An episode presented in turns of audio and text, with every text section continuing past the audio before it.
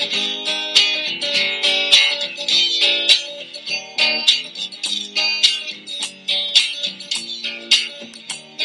you measure for wealth by the things you can hold. And you measure for love by the sweet things you're told. And you live in the past of a dream that you're in.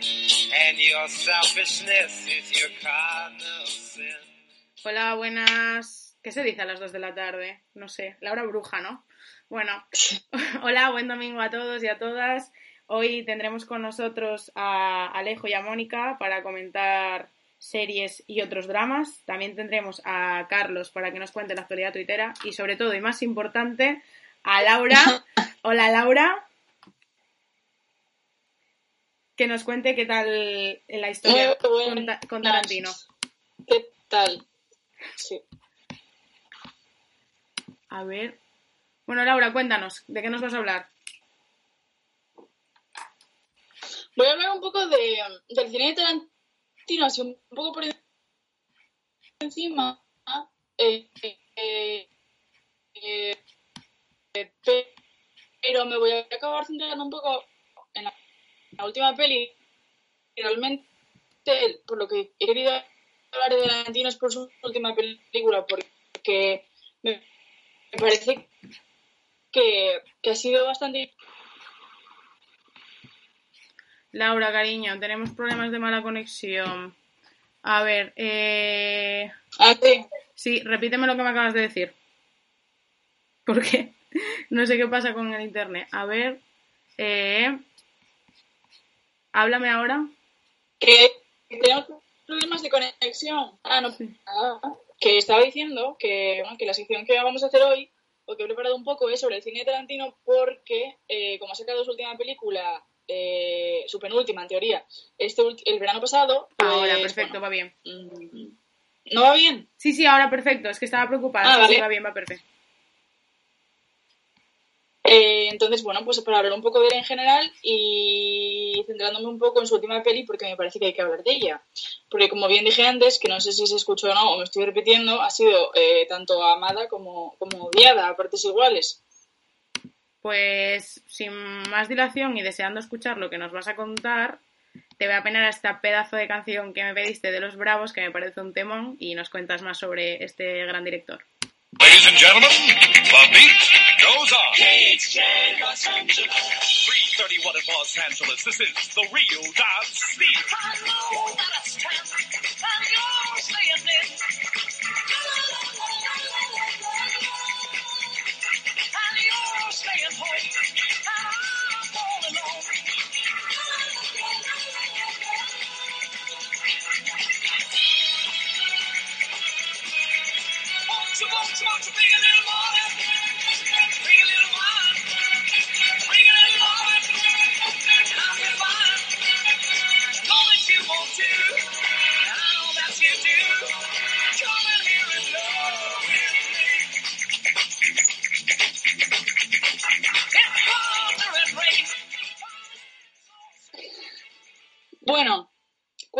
Tarantino, director mitiquísimo, conocido por todo el mundo.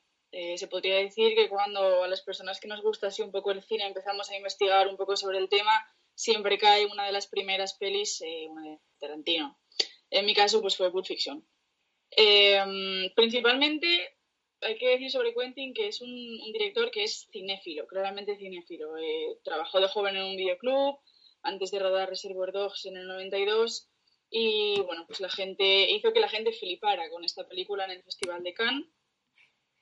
Eh, el cine de Tarantino, si se quiere definir así de alguna manera rápidamente, podríamos decir que se sostiene en litros de sangre, diálogos icónicos, personajes más bien exuberantes. Eh, y mediante estos recursos, la estética que ha conseguido crear Tarantino con sus largometrajes es ya mítica.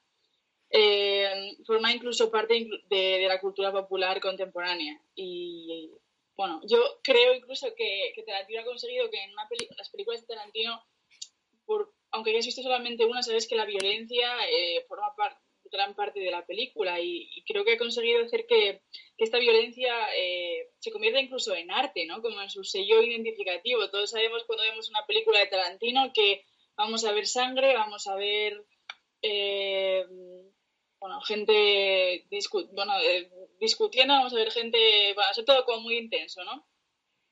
Entonces, si volvemos a la faceta cinéfila de Quentin, que ya repito que es muy importante, eh, hay que comentar que en más de una ocasión el director ha hecho bueno, pues, homenajes a, a otras películas dentro de las propias, como por ejemplo el icónico baile de Uma Thurman y Travolta, que esto mm, yo cuando me enteré, eh, la verdad que se, se desmontó por completo el chiringuito, ese baile eh, homenajea a la película Ocho y medio de, de Fellini, eh, que aparece una escena relativamente parecida. Luego también pues, ha hecho referencias a Psicosis, a Ciudadano Kane, a la Ciudad de los Muertos Vivientes, es decir, que vemos que es una persona que tiene un background, eh, que se lo ha visto todo, vaya, que es una persona que tiene referencias por todas partes y que, que es consumidor habitual de, de, lo que él hace, que no siempre ocurre, por lo que parezca. Eh, otra cosa muy interesante del cine de Tarantino, y diría que, super, que es mmm, clave, es la, música, que, que, se podría definir prácticamente como un recurso in, imprescindible, ya que gracias a esto pues crea eh, ambientes que son perfectos. Eh, como por ejemplo el Girl Will Be a Woman Soon, en la escena en la que Uma Thurman llega a casa con Vincent Vega, que es el personaje de Travolta, eh, se mete una raya y sufre una sobredosis, por ejemplo. Esta canción al final marca la escena de una manera increíble. O el Bang Bang de Nancy Sinatra en Kill Bill, al igual que el silbido de, esta película también. Eh, otra cosa muy característica de Tarantino, que bueno, tampoco es tan tampoco es algo tan extraño, ¿no? otros, otros eh, directores también lo hacen, es que eh, utiliza a actores de manera recurrente. Por ejemplo, Leonardo DiCaprio o Brad Pitt, que protagonizan su última película, que es, como bien he dicho, de la cual quiero hablar un poco más en profundidad. Eh, a Time Hollywood, que es la novena peli de Tarantino, que se dice que es la, la penúltima, porque yo he diciendo mucho tiempo que en cuanto a 10 películas, que, que, que se retira, ¿no? Esta película, Eres una vez en Hollywood, es una oda eh, a, por parte del director hacia ese cine que se desarrollaba en un Hollywood que ya no existe, ¿no? Es totalmente nostálgica. El personaje de DiCaprio, eh, Rick Dalton, es un actor que ha vivido tiempos mejores, de gran fama, que junto a su doble de acción, que es Brad Pitt, Cliff Booth, eh, buscan sobrevivir en ese cine, como bien digo, de renovación de finales de los 60, que, en una industria que buscaba caras nuevas y desechaba eh, al primer fallo lo que fuera o a quien fuera, ¿no? Eh, para mí, DiCaprio y Brad Pitt, esto es una opinión estrictamente personal, eh, no estoy diciendo que yo tenga aquí la verdad absoluta, ni muchísimo menos. Eh, Matizamos para ahí. mí, DiCaprio, es que esto lo quiero decir por delante, porque no estoy aquí dando, no estoy sentando cátedra ni mucho menos, o sea, es que a mí la última película de Tarantino me gustó muchísimo, sí que es verdad que conozco gente que no le gustó en absoluto, pero bueno, yo aquí a dar mi opinión, que para algo tenemos un programa. Eh, entonces, para mí DiCaprio y Brad Pitt forman el mejor dúo de acción del director, es de Travolta y Samuel L. Jackson en Pulp Fiction, la verdad. Eh, otra persona que yo creo o sea, que, que, me parece que estuvo increíble en la película fue Margot Robbie, que interpreta a Sharon Tate, eh, a la Sharon Tate de, del Hollywood, de, del Helter Skelter de Manson y su clan, que, bueno, pues eh, desafortunadamente termina asesinada brutalmente por los esbirros de, Manson. Eh, Margot Robbie, como bien digo, me parece que está sensacional. O sea, Tarantino, además, mediante la creación de Sharon Tate, eh, ha querido revivir a la actriz eh, que tras su trágico asesinato, bueno, se encontraba casada y esperando un hijo del director Roman Polanski, que últimamente ha sido bastante polémico. Eh, bueno, pues quedó junto con su carrera cinematográfica totalmente en segundo plano la actriz. He querido revivirla de una manera, yo diría, bastante digna. Eh, de la música de la película no puedo decir nada malo. Eh, de nuevo es un homenaje a la década de los 60 que fue extremadamente prolífica en, en este ámbito como en tantos otros. Eh, encontramos desde Deep Purple, pasando por Simon Garfunkel, llegando a Los Bravos, que es el tema que, que elegí para que Yedra me pusiera para presentar la sección, porque me parece que, bueno, que, que es súper representativo de esta época, pero que además eh, yo no sabía realmente hasta que vi la película que Los Bravos habían sido tan prolíficos en Estados Unidos, la verdad. Eh, con el Bring Me, Bring Me, a Little Loving, que, que, como bien digo, pues aparece en la cabecera de esta sección. Eh, para mí, bueno, realmente iba a hablar ahora de los premios que se ha llevado la película, porque ya te digo que, bueno, Brad Pitt, o sea, en su vida, ya te lo digo, ha recibido tanto premio. O sea, Oscar, no, no, te lo digo muy en serio, o sea, eh, ganador del Oscar de Mejor Actor de Reparto. Eh, la película ganó también eh, el Mejor Oscar a la producción. Globo, Globo de Oro a Mejor Película. Globo de Oro al Mejor Actor de Reparto para Brad Pitt, otra vez. Globo de Oro de Mejor Guión a Quentin Tarantino. Y todos Y pensando luego- que esos títulos se los iba a llevar el irlandés. ¿El qué? Que todos pensando que todo eso se lo iba a llevar el irlandés. Sí, bueno, por eh, porque es una peli canónica de Scorsese y todo, y sí, yo creo que la, eh, la gente pensaba que se le iba a llevar esa película por estar quien estaba en la película, por dirigir quien la dirigía, Scorsese y demás, pero bueno, al final la película pues bueno, no dio mucho de sí. Eh, luego también Brad Pitt ganó eh, el premio del sindicato de actores, un BAFTA, por lo mismo, por mejor actor de reparto y bastantes premios más que no voy a mencionar porque si no, mm, bueno, se nos acaba el tiempo. Y mm, para finalizar un poco ese tema, que tampoco quiero dar mucho la chapa, eh, Once Upon a Time in Hollywood, la verdad que para mí rompe, bueno, para mí y creo que es innegable, ¿no? Porque si has visto las películas de Tarantino, no hace falta que hayas visto todas, ¿eh? Pero yo creo que sí que es verdad que rompe el ciclo de las películas de este director, aunque sí que es verdad que conserva ciertas características, entre ellas el apoteósico final de la película, que eso es un sin Dios. O sea, eso, cuando llegas a esa parte, es que yo me quedé flipando, porque la película se desarrolla de una forma muy lenta. El tío se regodea mucho en lo que sabe de cine, es como que él te quiere enseñar un poco lo que sabe y lo que puede llegar a conseguir. Y de repente ese final es una bomba, o sea, es, no sé, yo no me lo esperaba, la verdad. Eh, entonces, como bien digo, eso rompe el ciclo precisamente por lo que acabo de decir, porque es crea un ambiente más sobrio, más lento. Y personalmente, vuelvo a repetir, eh, yo creo que está claro que a mí la película me encantó. Eh, es probablemente mi favorita del director y creo que Tarantino pues ha querido rendir homenaje a, a su pasión, que es el cine, y es por tanto eh, una película innegablemente especial. Qué bonito, Laura. ¿Cómo nos vendes a Tarantino, eh? De verdad. Mm, Sí, es que me parece que, que la- mucha gente piensa que está sobrevalorado Tarantino. Bueno, a ver. Pero porque como se ha convertido en cultura popular y es, tan- es que realmente es un cine que es muy bueno, pero que es accesible también, y eso no siempre pasa. Cierto, cierto, cierto. No Yo creo que es muy importante eso. Y Así también, que nada, pues ya está mi oda a Tarantino. pues me parece muy bien todo de Tarantino. ¿Sabes qué pasa? Yo por mí te podrías quedar hablando otros 20 minutos más de Tarantino porque me encanta escucharte hablar, además sé que lo estás disfrutando. Pero tenemos a dos señores llamando a la puerta. Así que, bueno, vamos a, vamos a dar paso al siguiente, a la siguiente sección y creo que la banda sonora va a decir bastante de lo que vamos a hablar. Bueno, así se nos pone porque los problemas de sonido en este programa ya son una constante, a mí me encanta. Es, es classic, Es classic, es eh. Radio Belice. De verdad, menos mal que... Bueno, ahora ya sí.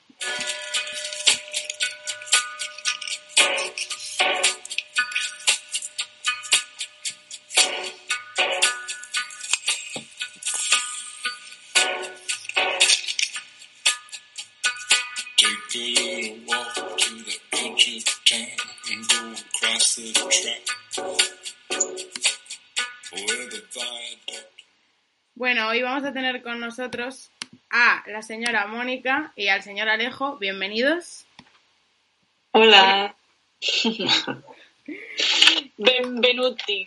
Y vamos a hablar un poquito de una selección que hicimos entre los cuatro, así un poco rápida, de Big Little Lies, Peaky Blinders y Hijos de la Anarquía. Y luego, nuestros seguidores, que algunas me están escuchando, y les mando un beso muy fuerte, nos piden Merlí, La Casa de Papel, Vis a Vis, Chernobyl, Black Mirror, también nos pidieron Peaky, así que vuestros deseos son órdenes, Hunters y como eh, es necesario, yo creo, potenciar un poco lo nuestro, tenemos aquí una remesa de producciones españolas que, que vienen así un poco mix.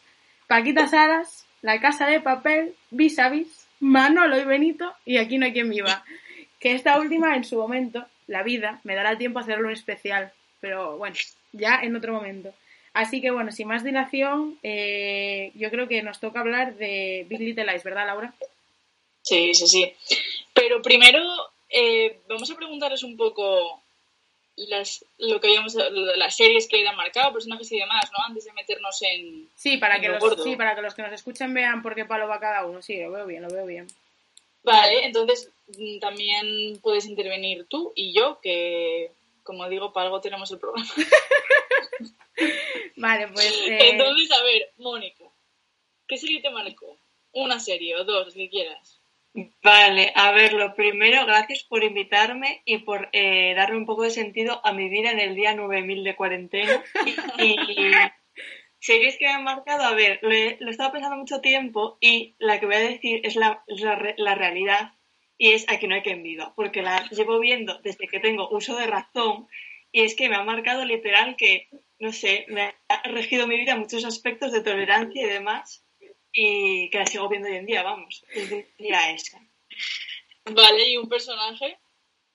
No, no tendría que ser es más serie, ¿no? O sea, puede ser diverso. sí, Sí, sí. sí, de lo que quieras. Ah, ah, vale, un personaje he puesto Villanelle de Killing Eve porque me parece súper hipnótica y que quieres más y más y no sé, la he revisto varias veces, obviamente, y me encanta ese personaje. Vale, ¿y una escena?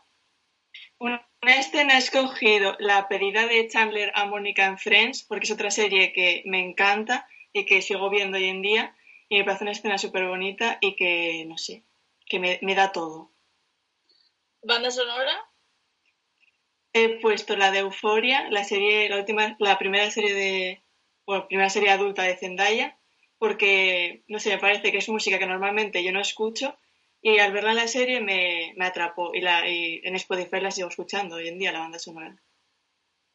Vale, y luego para terminar con el cuestionario, serie más mala y serie random. Que esto fue cosa de Hiedra que a mí me ha tenido pensando, porque digo, ¿qué serie random puedo Ah, yo? ah, es que yo me guapo vender lo que, que todos sabemos mucho, pero todos comimos mierda alguna vez, así que venga. Eso es verdad. Vale, pues eh, serie mala, como os comentaba en la, en la prefiesta de este programa, eh, es una serie que se llama Faking It, que es de la MTV, que espero que alguien de, nuestros, de vuestros oyentes eh, la recuerde, que era de dos adolescentes que se hacían pasar por lesbianas para ser populares en su instituto, porque era como el mundo al revés y la gente Wow. friki era popular en el instituto. O sea, imaginaros.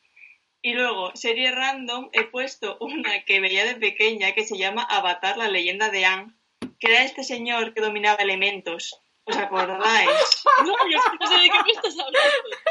Era, sí, una serie que era de dibujos animados, que era como en un mundo en el que había como maestros del aire, maestros de la tierra, maestros del fuego, y había un señor que los dominaba a todos. Entonces, eh, era como el jefe, digamos.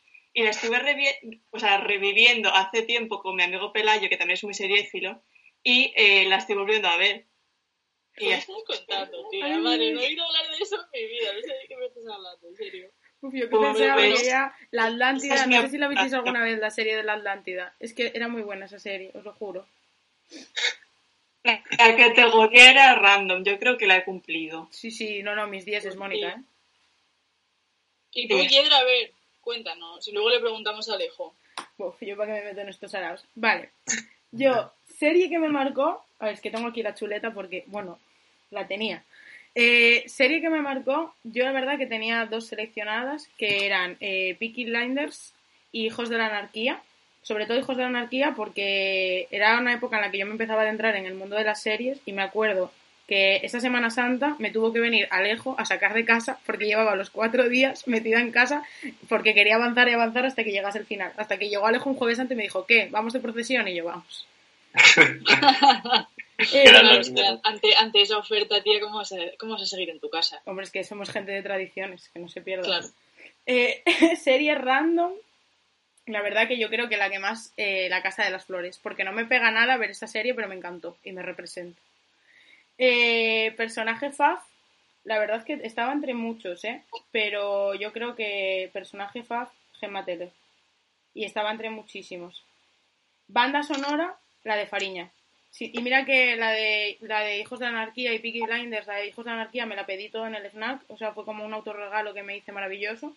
Pero si una banda sonora tengo que decir que fue buena, Fariña.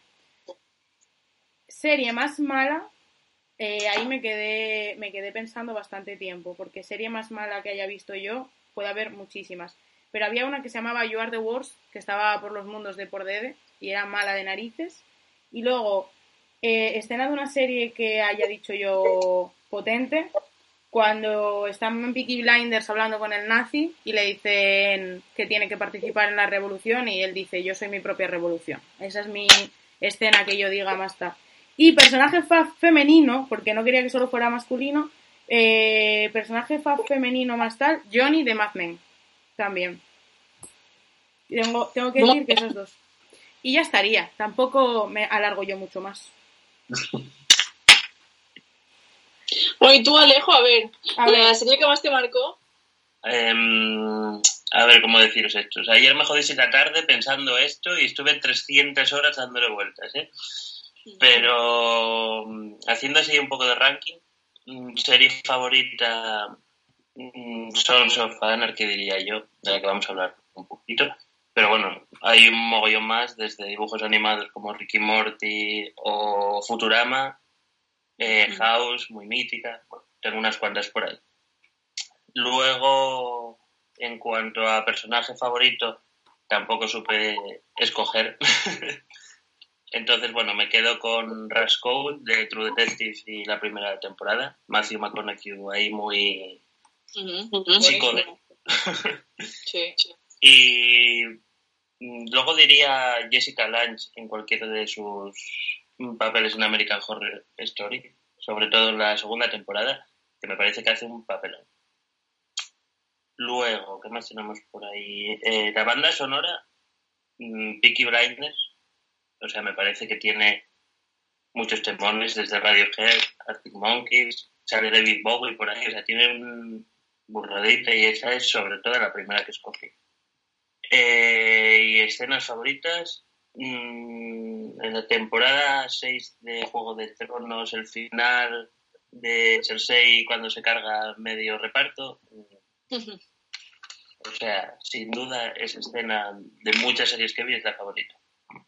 Y luego, estas preguntas de Yedra sí, de último, que me descolocaron, pues sería random de David Lynch Rabbits, no sé si la oísteis hablar.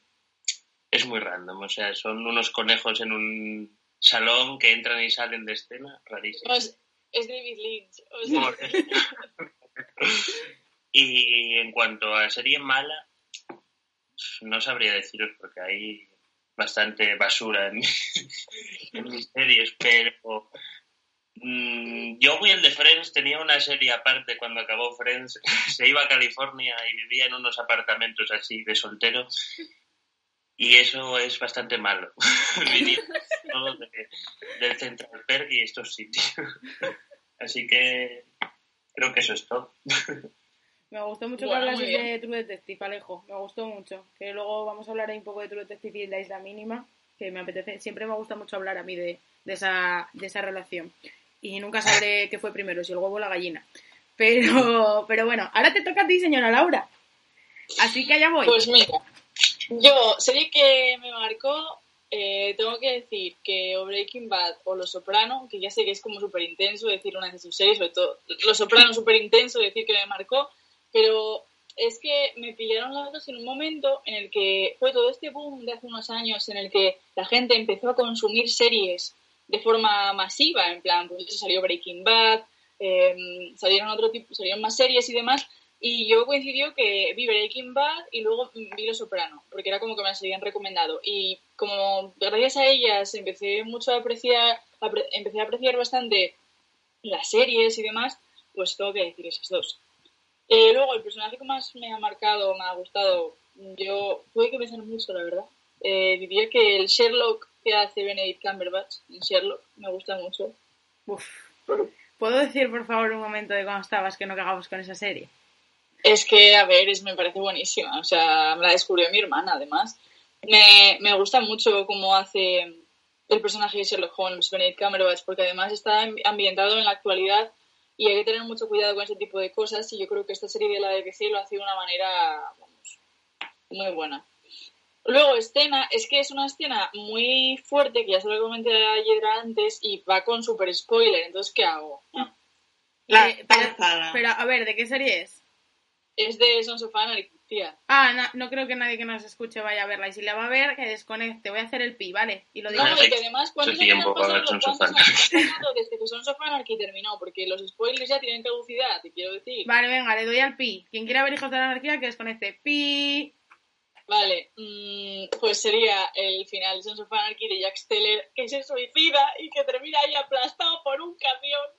Eh, que yo cuando vi eso no podía parar de llorar con la canción esta de Come Join the Murder, que es como, pero vamos a ver, o sea, me pareció muy buen final debido a la trayectoria del personaje, pero me parece, o sea, una bomba ahí en medio, o sea, increíble.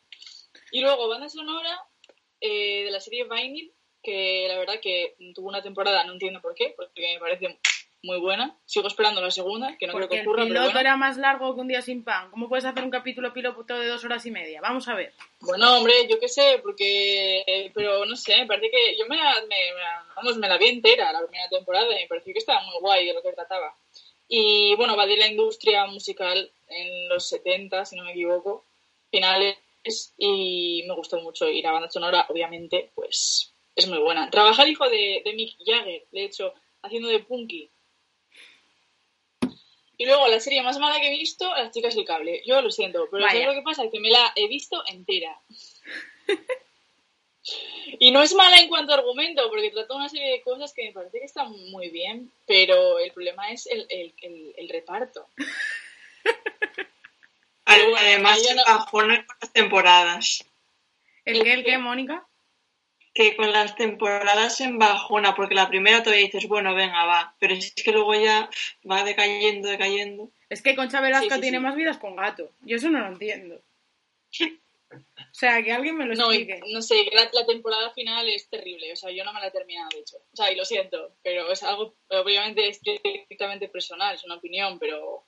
Y luego, serie random, tía, es que no, no sé, todavía no sé qué decir. O sea, no sé qué decirte. Mm, porque pues serie random te diría El Alienista, porque es una serie que no me que la vi ahí un día plantada en Netflix y dije, bueno, la voy a empezar, y luego me gustó mucho, pero... No sé, no sé qué decir de, de serie random, aparte de esa.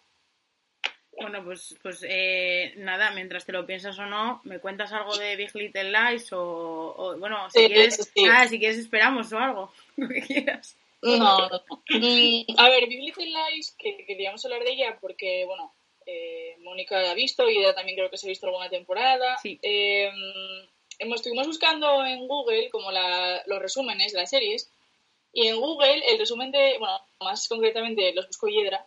eh, eh, y el resumen de esta serie en Google es las historias de tres madres de niños de primer grado. ¿Primer grado de qué? Cuyas vidas son aparentemente de la clase, perfectas, comienzan a desmoronarse hasta el punto de llegar al asesinato.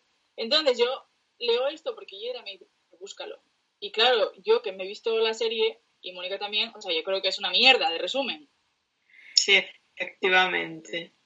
A ver, entonces Mónica, ¿a ti qué te gusta tanto? Que de hecho yo empecé a verla por culpa de Mónica. Eh, por favor, que dinos sobre Big Little Lies, ¿qué nos quieres decir?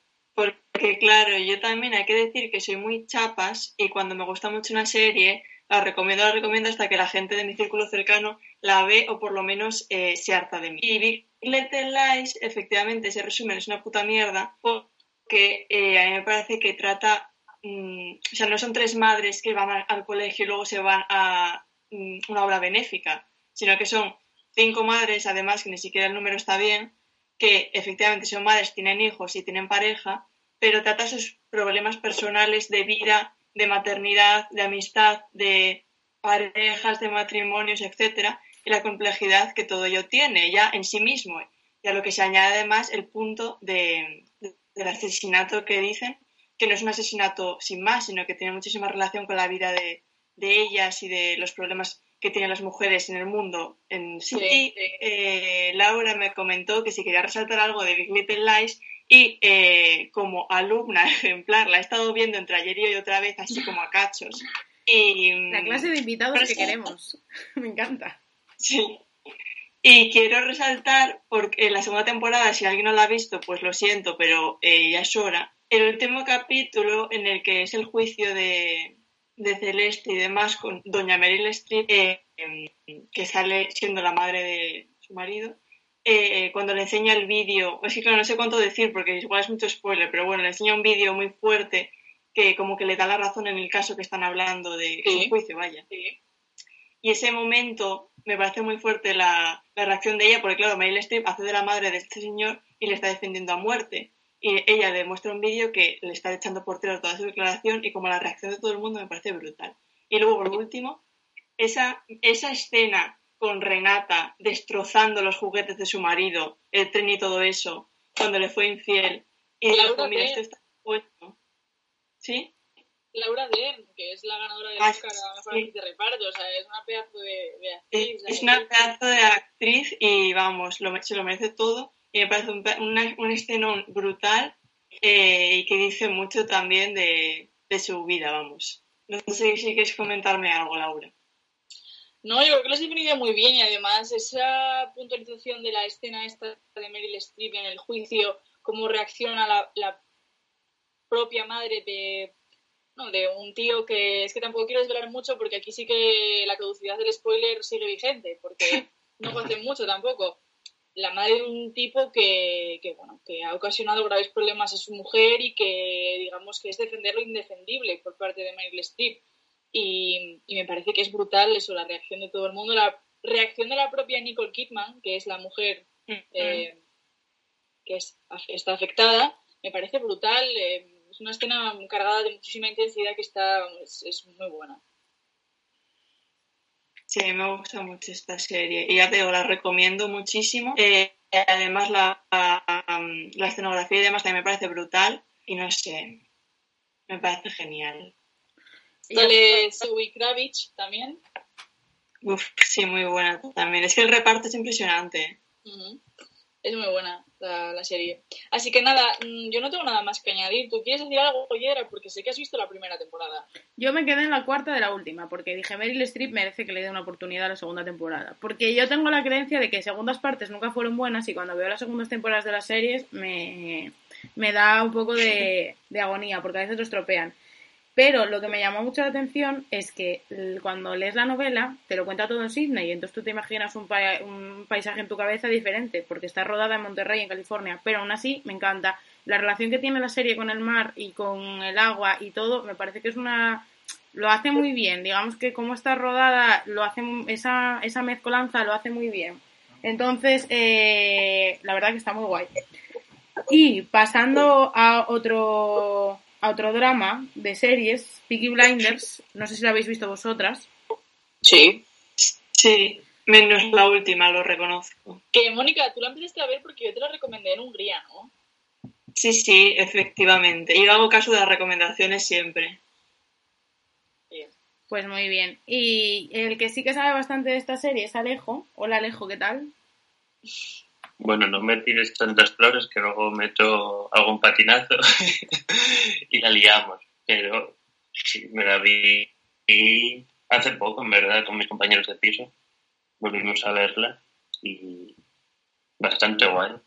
Una de las, no sé, series sí bastante diferente, pero puntera, yo creo, de lo que hay hoy día en el mercado de las series. La verdad que a mí me, me gustó personalmente mucho y, eh, bueno, como dije, la escena de Yo soy mi propia revolución, pero lo que me gustó mucho de esta serie fue cuando en la tercera temporada metieron la canción de David Bowie, porque David Bowie era un empedernido de esta serie y sus eh, herederos, por así decirlo, es que me suena muy feo decir herederos, pero sí, bueno, los que se quedaron con el patrimonio de Bowie, eh, le pidieron que por favor pusieran la canción, que es que es un temón, de verdad, y es como que esta serie a mí me sirvió de antídoto eh, aprovecho que me está escuchando mi amiga Marta. Yo estaba muy triste cuando se Hijos de la Anarquía, pero depresión de, de llorar. Alejo tiene una grabación en la que lloro con mi madre diciéndole que no va a haber nada mejor en esta vida, que estaba fatal. Y me dice que sí, mujer, que te van a sacar otra temporada. Esto es que te dicen las madres a veces, ¿no? Para consolarte. Y justo una semana después mi amiga Marta me dijo, oye, hay una serie muy buena, tienes que verla. Y yo, incrédula de mí, diciendo, no va a haber nada mejor que Hijos de la Anarquía, no va a haber nada mejor.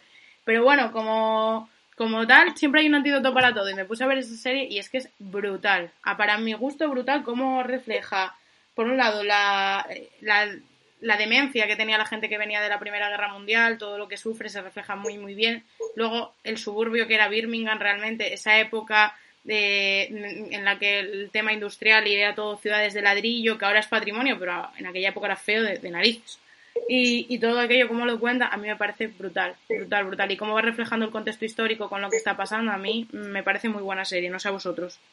Esas escenas, además, que decías de todos los problemas psicológicos que, bueno, y muchas veces físicos, que traía consigo la gente eh, después de la Primera Guerra Mundial, de la Segunda, en este caso la Primera, y cómo debían representado está eso en la primera temporada cuando Tommy Shelby está en su habitación y se está metiendo opio, se tiene que tumbar en la cama y está sudando y tiene convulsiones y tiene visiones y está muy bien representado. Es una ciudad, eso, como decías tú también, ¿no? industrial a tope, como fue Birmingham y sigue siendo en realidad. Eh, me parece brutal la serie, de principio a fin, además. Y es que la primera, o sea, cuando empieza la primera, eh, bueno, no sé si lo, lo dijimos ya, pero la serie, cuando la empezaron a crear, la primera temporada, se basaron mucho, por un lado, en, eh, en los westerns, por eso aparece con el caballo él, y luego en El Padrino. El despacho de, de Tommy Shelby aparece basado en, la, en, el del Padrino.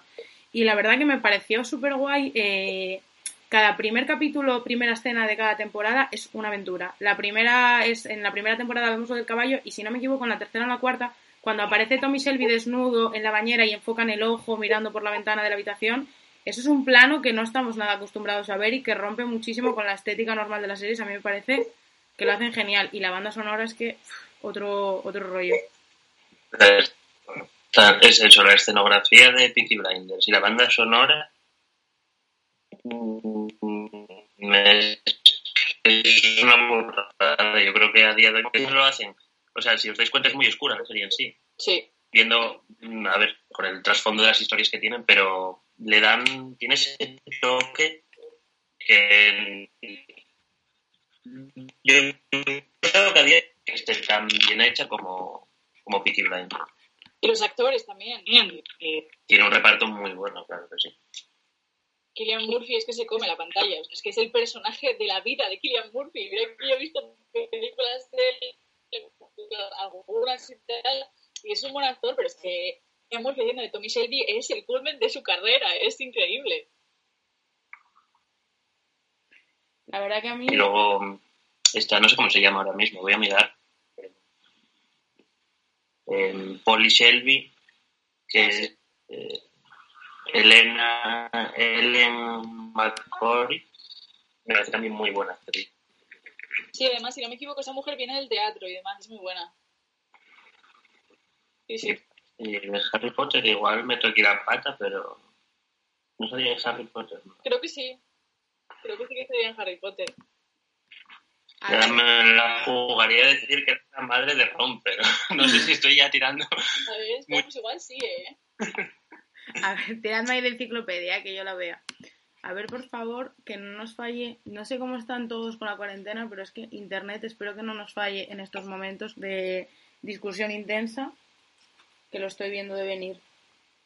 Y, mm, ¿sabéis una parte de a mí me- que a mí me gustó mucho de Peaky Blinders que descubrí que tiene sentido? ¿No veis que siempre salen muchas explosiones y como que siempre hay fuego?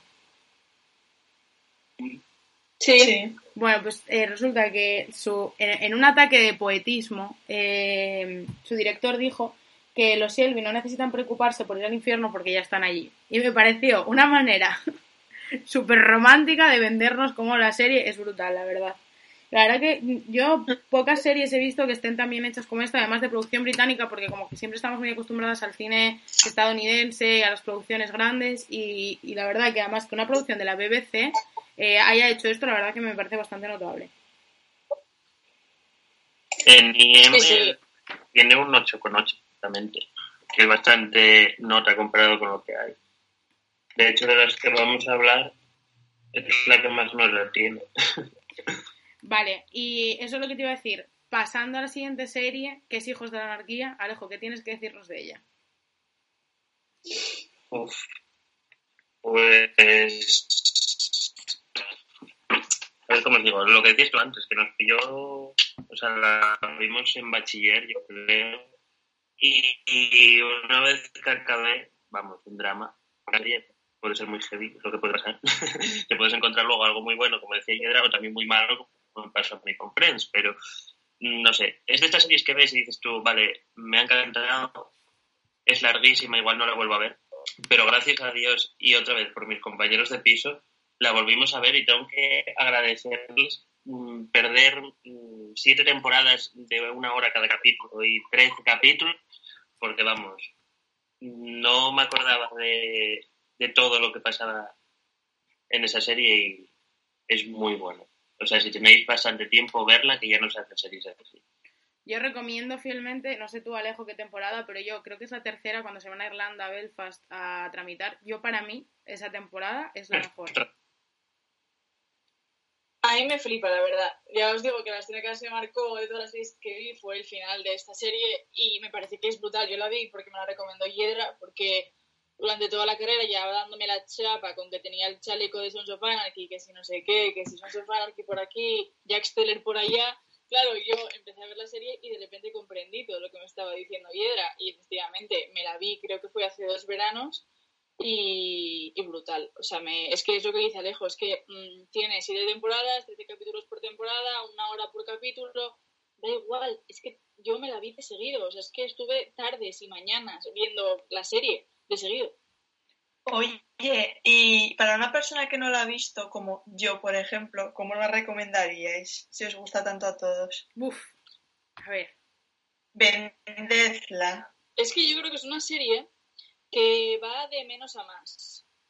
Es decir, el final es apoteósico, pero ya desde el minuto uno de la última temporada eso estalla por todos lados. Y hay como un montón de frentes abiertos y tú, claro, lo sabes todo, pero los personajes no lo saben y estás flipando porque dices, "Esto a ver cómo acaba. Y yo creo que es una serie que va de menos a más, pero de una manera, no sé, muy... Es que me parece brutal, es... Lo tiene, lo tiene todo, es, es excesiva, ¿eh? En general la serie, porque realmente es una, un grupo de moteros, es como si fuera una... Es la mafia, básicamente, solo que en California, ¿sabes? Pero es... no que, sé. que por cierto, si alguien nos está escuchando y se quedó con ganas de más con Hijos de la Anarquía, hay otra serie que se llama Mayans, que va un poco de lo mismo y la verdad que está muy bien, que la recomiendo también porque es bastante buena. Pero. Mayans, madre, es que de verdad, mm, este internet que tenemos, si alguien de Telecable me escucha, por favor le pido que me den Pero más... Mayans, yo pensé en verla, pero me da mucha bajona que ya no esté, ya no estén los personajes de Sons of Anarchy. Pues ahora te traigo un regalo entonces. Creo que aparece gente de Sons of Anarchy del reparto original, como puede ser Chips. Sí. Creo que aparecen y hacen algún que otro cameillo en, en Mayans. No lo he visto porque, bueno, tampoco hay que saturar mucho con bandas de moteros, pero hemos buscado, o sea, lo había buscado un amigo mío cuando la vimos y, y sí, sí, gran fan de Chips, dijo, sale Chips en la de Mayans, hay que verla. La veremos, hablaremos de ella en futuras ocasiones. Eh, Mónica, pues tienes que ver Sons of Anarchy, de verdad. Es que hay que verla esa serie. Ya, ya, Además ya, que el protagonista es Charlie Hunnam, ¿entiendes? O sea, es que hay un montón de factores que invitan a ver la serie. Mira, Kate Seagal también es... Yo sí te La sé. veré. El director, este... Ay, no me sale ahora el nombre. ¿Cómo se espera? Lo voy a buscar, yo tampoco sé cómo se llama. Kurt Shooter creo que es. Es el que hace de... Luego ese hombre no sacó una serie como super mala que salía Gema, que salía Katie Seagal, vaya. Que estaba ¿Cómo, como... Kurt Shooter luego no sacó una serie después de, de Sons of Anarchy, que es como basada medieval, si no me equivoco, que salía Katie Seagal. Sí, y, y yo vi dos o tres capítulos ¿Ves? de Last Bastard, creo que se llamaba. Sí, esa es. Pero Ejemplo de serie que me arrepentí de ver. yo vi dos capítulos y la verdad que no me acordaba de ella. Vale, me, Pero nos, no sé. nos dicen por el, o sea, por en línea directa, por así decirlo, que va saliendo gente de Sons y tiene su importancia en Mayans. Así que bueno, está bien. Y para venderte Sons bien, Mónica, te diría que la descripción inicial puede ser que te digan que son siete temporadas, o seis, son siete, ¿no? Siete, siete. Siete. Siete. Son siete temporadas de las aventuras de unos moteros. Ahora, para ser un poco más introductiva, se refleja mucho el nivel de cómo, del bien y el mal, entre comillas, y cómo los malos quieren ser buenos y, cuesta mucho llegar a ese nivel de exigencia y de por medio problemas familiares y, pero nivel problemas familiares, nivel mafioso. Y luego un pasado entrecruzado y un futuro que no se sabe dónde se va a aventurar. Bueno, mira. Los malos se hacen buenos y los buenos se hacen malos y, y lo ves y de verdad que lo disfrutas mucho. Y con todo ello, con una banda sonora que de verdad eh, a mí me apetecía tener una moto en aquel momento, te lo digo en serio. O sea, la banda sonora te incitaba a querer ser motero en aquel momento. Era maravillosa. Yo te la yo te le, Y luego- una oportunidad. Y luego también, sí que es verdad que se ve ahí muy bien como, peli- como película, no, perdón, como serie de mafiosos que es, al fin y al cabo, cómo eh, abrió paso el padrino o los sopranos en ese, en ese estilo, ¿no? En el- en los mafiosos matan y hacen cosas y roban, pero tienen una vida familiar y con su familia son buenos y todas esas esa dualidad de la vida de una persona así que se presenta pues con el padrino, los sopranos, y que esta serie obviamente también tiene sus no sé, yo creo que recoge mucho de esa serie, sí, está muy bien, la verdad. Y luego ves como también hay personajes que son malos, eh, tanto en el ámbito de su trabajo, si se puede llamar trabajo, como en el ámbito de su familia. Y es muy buena, la verdad. Bueno, Vale, eh, muchas gracias. Entiendo muy bien. Perdón, es que chicos, nos va fatal internet, que nos repitáis. Sí, es un desastre. Nada, que eh, la estáis vendiendo muy bien, que ya me la voy a apuntar. Oye, ¿dónde la echan, por cierto? O En sea, ¿dónde la Netflix, hay? tía. Ah, en Netflix. Es que encima yo tengo todas las plataformas. Vale. A ver, veré. Oye, yo creo que es O la no sé si colaron ahora quizás de, de Netflix y está en Amazon Prime. También la tengo. o sea, Madre, es Yo la, creo que sí prim- en Netflix, ¿eh? es la primera vez que me va tan mal, Entonces, tan mal internet, yo creo. ¿Se escu- se- ¿Os escucháis entre vosotros, chicos? Yo sí. Sí, a veces se corta, eso es lo único, pero sí. Vale, vale. Continúa, Alejo, perdona que te corté. No, no, que estaba diciendo es eso, que sé que la quitaron de alguna plataforma y me tocó... Vale, está en Netflix, confirma Laura. Pues justo estábamos viendo, no sé si era la tercera o la cuarta temporada, en, por Amazon Prime todo esto, pero estoy ciego, los subtítulos son más grandes que los de Netflix, hay que contarlo todo. Es verdad, es cierto, es cierto, se agradece mucho. Y eso de que te vaya diciendo quién es cada actor, Alejo, ¿no lo agradeces? Es muy bueno. ¿Quién es? para arriba y, ah, vale, ya lo sé. Pues Es- de, de un cambio de hora, en plan, yo qué sé, serían las 11, nos pusimos a ver a, a las 12 luego de Amazon Prime, Sons of Anarchy, y nos jodieron la vida que hubo que volver a Netflix a romper los ojos. Bueno, eh, ¿queréis hablar de algo más de lo que teníamos pensado de, de las series españolas o algo así? Porque habría que ir finiquitando. Vale, pues a ver, eh, os voy a hacer, tenemos aquí una remesa de series y os voy a, o sea, me vais a decir si las visteis o no y qué os pareció, ¿vale? De las que nos Vale. dijeron los, nuestros seguidores. Tenemos Vale. Merlí, Sí, vale. No. Alejo, Sí. tú Merlí sí, ¿no? Vale, eh, ¿qué os pareció Merlí? Así un poco a pijo sacado. a mí me gustó muchísimo porque si bien es cierto que presenta a un profesor que personalmente opino que no debe de representar la realidad, porque un profesor de instituto no debe de ser así, porque se mete en la vida de los alumnos y todo esto, es una ficción obviamente, eh, sí que es cierto que trata temas que me parecen súper importantes y sobre todo a la edad de los personajes, que son chavales de primero de bachiller, que terminan la serie terminando el instituto en segundo de bachiller, y me parece que están muy bien los temas que tratan. Y la figura de Merlí es clave para el desarrollo de esos temas y esas contradicciones y esa forma de, de darle importancia a la filosofía y todo eso me parece que es brutal. ¿Y tú, Alejo, algo que te haya gustado mucho de Merlí? Pues bueno, coincido con Laura en todo lo que dice. No sé, es una serie diferente y te acerca a eso. Es... Ojalá haberla visto cuando estábamos en bachiller, ¿no? Para que Merlí fuera nuestro profesor particular, además. Pero no sé. Además hay gente, actores a mi gusto bastante buenos, como puede ser la madre de Merlí, la Calduc, O... que la verdad que le da un toque cómico bastante, bastante bueno. Y, Fra- y Frances Orella es un actor catalán de pro, en plan, es muy bueno.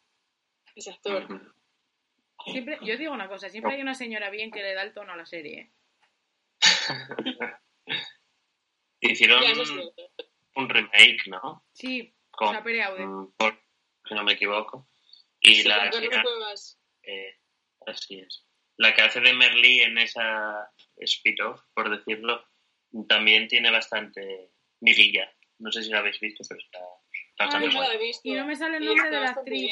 Y es muy buena. Iba- y no sé por qué me sale decir una escritora que es Carmela Foret. No, ¿cómo se llama la actriz de esa Pereaude? No me sale. Y es muy buena, es verdad. Jo.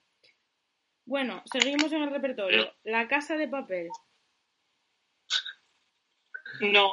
Seis de- Carlos nos escucha desde aquí, Carlos, nuestro amigo Yedra, diría que es una mierda, como buen hater. Y puede que tenga razón. Y yo, sin haberla visto, también lo digo. A mí me da mucha pereza. No la he visto, eh, lo admito, pero me da mucha pereza. Perdón, María Pujalte es la... Bien, gracias, Aquí. Laura. Pero yo no la he visto, ¿eh? Y no estoy... Lo digo en broma, lo de que es una mierda. No sé de qué va la serie, o sea, no tengo ni idea. En mi casa, por ejemplo, se ve y me dicen que les gusta mucho y es muy buena y tal. Yo no la he visto, pero por lo mismo que Mónica, es que me da pereza. Yo como defensora de las producciones españolas, porque yo a tope con todo lo que, lo que sea producción española, yo la verdad que me gustó, las cosas como son. A ver, la última temporada eh, quizás fue una alargación, bueno, un poco así por decir, alargarlo un Poco todo, sí. Yo me hubiera quedado con las dos primeras y ya estaría y hubiera cerrado el final y ya está. Pero a mí me parece muy buena, la verdad. Y, me- y hay actrices que se lucen. Primero y número uno, Alba Flores, que yo me enamoro ahí, o sea, lo hace muy bien. Y, y yo creo que también, o sea, hay actores que empiezan en, en la casa de papel y se estrenan de manera brutal. O sea que yo, a mí me gusta, ¿eh? Aquí yo lanzando eh, hay un salvavidas a la casa de papel. Y hablando de Alba Flores, eh, tengo que hablar de Vis a Vis. No sé si la visteis, alguno de vosotros. No. No. Vale, pues No, es que yo había visto Orange is the New Black y sabéis, como decían que era un poco igual, pero mola, ¿no? O sea, la recomiendas también. Sí, la verdad que sí. Aparte, mm, eh, yo no sé si es porque a mí me gusta mucho todo lo español, pero le da el toque. Y ahí, ahí le da- los españoles tenemos otro carácter que no es el de los estadounidenses. Y al final, en la casa de papel se nota. Y, y le da el toque. A mí me gusta mucho. Y me parece que es muy buena serie. Para... Uy, Yedra, ¿Qué? Yedra, se te está cortando un montón, ¿eh? Jo, me cachis en la mar. Eh, ¿Ahora se me escucha bien? Jo. No, otra vez no, se te ha parado. Madre mía, qué desastre. Por favor, de verdad, no puede ir peor el internet. El horario de las nueve no pasa. No, no, no, o sea, nunca más sesión Bermú, ya os lo digo. O sea, esto se pospone o se hace otra, otro día o lo que sea, pero nunca más sesión Bermú. Eh, ¿Me escucháis ahora bien? Sí, Sí, parece. Vale, perfecto. Oye, ¿tenemos límite? Te- Le voy a preguntar así, ya, pues que... No, los domingos no ¿Tenemos hay- límite? ¿Tú- ¿Quién, ¿Quién piensas que es tan pringado de emitir un domingo? Nosotras. Nosotras. Pues eso. Eh, sabéis que yo le doy el toque, el que le da el toque español, a mí me gusta mucho y me parece que está muy bien hecha para, para estar en para estar hecha con producción española. Y tampoco me la voy a vender mucho más, pero si no la visteis ninguno de los tres, pues, pues nada. Una que yo creo que tendría mucho que decir mis amigas que nos están escuchando. Eh, sí, lo siento, chicas, es que me comentan por el chat que se les para. Sí, lo siento, chicas, es el internet de Pravia, es lo que hay. Eh, Chernobyl. Yo me la he visto, ¿eh? Yo sí, muy buena. En serio. Un poco yankee, ¿no? Pero está chula. Y más si. Yo no tenía mucha idea de lo de Chernobyl y te enteré bastante de lo que va la vaina, en verdad. y el Bueno. reflejo y cómo está Para eso es hecho superútil. y cómo está hecho el reflejo de la vida con la Unión Soviética yo creo que está muy bien hecha eh A mí el momento, bueno, ojo spoiler, como se dice, el momento en el que el militar quiere llevarse a la señora mayor de su casa y ella dice que no se va, que vinieron los rusos, que vinieron los bolcheviques, que Sí. vinieron no sé, y no se va, me parece, mm, vamos, la mejor escena de mucho tiempo. Mira, igual la metía en escena favorita en vez de la venganza de esos seis. Es verdad, no me acuerdo de que esa escena, es muy buena y representa muy bien ahí el cambio histórico y gente mayor y todo eso. Va- eh, es que me están sugiriendo ahora series del tipo Luna, El misterio de Caléndula y El internado, pero bueno, ya haremos haremos otro haremos otro episodio de series, volveremos a invitar al de Joya Mónica con mejor internet, así que no os preocupéis. Eh, la siguiente, que yo no la vi, así que no puedo opinar, pero dicen que es muy buena. Yo solo vi un capítulo, el primero, y ya me bastó, dije nunca más. Pero dicen que es muy buena y que da mucho para pensar y que no tiene nada que ver el primero con el segundo ni con el tercero. Black Mirror. A mí sí que me gustó. Me Culpable gusta. también. No he visto todos, ¿eh? Porque como puedes ver los salteados, a veces, bueno, no he visto todos, pero he visto gran, parte y sí, está bien.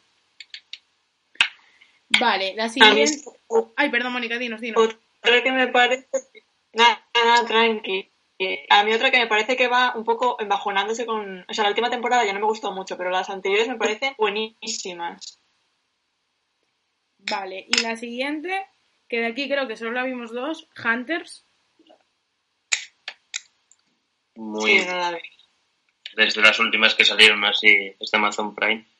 Y tiene un reparto muy gordo con Al Pacino por ahí.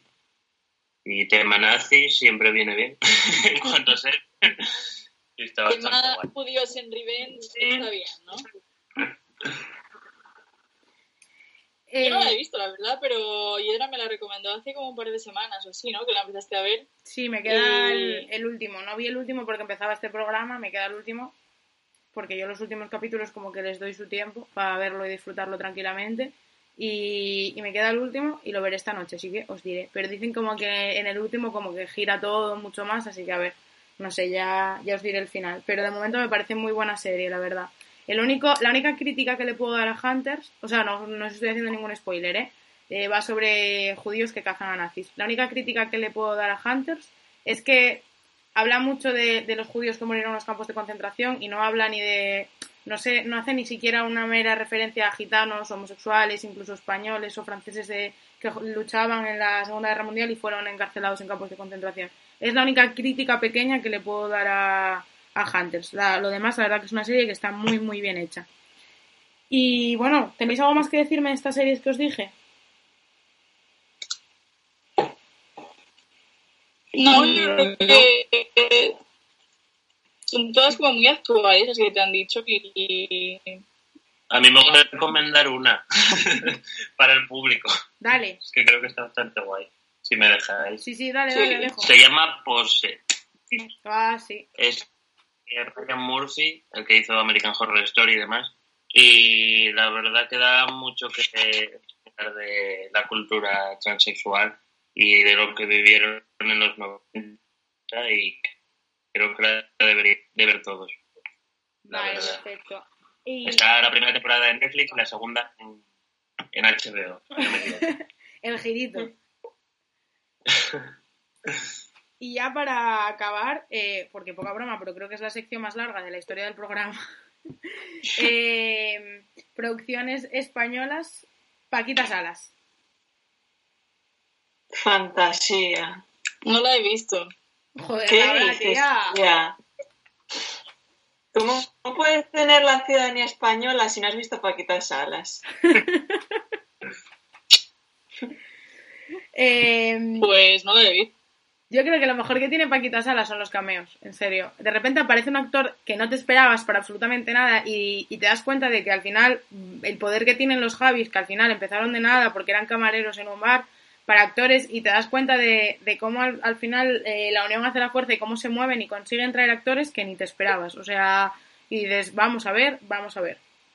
¿Es verdad que salió ¿Algún- una Tius? Sí, sí, Sí. sí, o sea, son, son actores que no te esperas. ¿eh? ¿Qué, qué, Alejo, cariño? Que algún día eras tú un cameo en Paquita Salas, Uy. ya que eres igual que ella. Habría que decir. Hola. Ay, de verdad. Pues ojalá, porque es una de mis series fa Paquita Salas, a mí me encanta. Y bueno, para no vender Ajá. más mi serie favorita y no hacer aquí mucho, mucho embudo, Manolo y Benito. No la he visto, no sé cuál es esta. A Yo ver, veía de pequeña. Eh, a mí me contaron mis padres que, Claro, de yo, les, que yo les imitaba, tío. En plan, como con una gorra o no sé qué. No sé, no me acuerdo de nada, la verdad, pero sí que me la ponían cuando era muy pequeña. Pues a mí me parece historia de España, Manolo y Benito. ¿Qué queréis que os diga? O sea, es buenísima, buenísima. Y mm, luego, a- a- ahora ya acabamos con la última, eh, que esta nos va a dar para un especial. Y, y luego ya os preguntaré el placer culpable, que Mónica ya lo contó. Y esta pregunta no la, no la dije a ninguno de los cuatro que vienen, ¿eh? Así que, bueno. Eh, ¿A quién hay quien viva? Comentadita. ¿Qué os parece a quién hay quien viva? Es que para mí lo es todo, aquí no hay quien viva. O sea, puedo, literalmente podría vivir eh, solo usando referencias de que no hay quien viva sin comentar nada más. Yo también. Yo creo que mi frase favorita es la de tú vas de mística, tú vas de mística y hierbas, pero eres mala. Es mi favorita, tío. Uf, es que es... Uf, me encanta, no sé. No, es que no, es que ha- haría falta horas para hablar de ello. La verdad que sí, yo creo que tenemos que hacer un especial. Y a ti, Alejo, aquí no hay quien viva, ¿qué te dice? A ver, siendo culto, eh, tiene un trasfondo social de la hostia esa serie. Si os dais cuenta, toca temas encima muy novedosos en cuando se empezó a emitir y tal. Pero ahora, tema comedia, es que es lo mejor del mundo. O sea. Mariano, Marisa, que encima son actorazos que, bueno, crecieron ahí, en verdad, pero es que esa serie es... Es, otro, es otra cultura totalmente diferente. Una religión, vaya. Ya... No sé. Yo creo que me vi hasta las escenas post-créditos de todos los capítulos.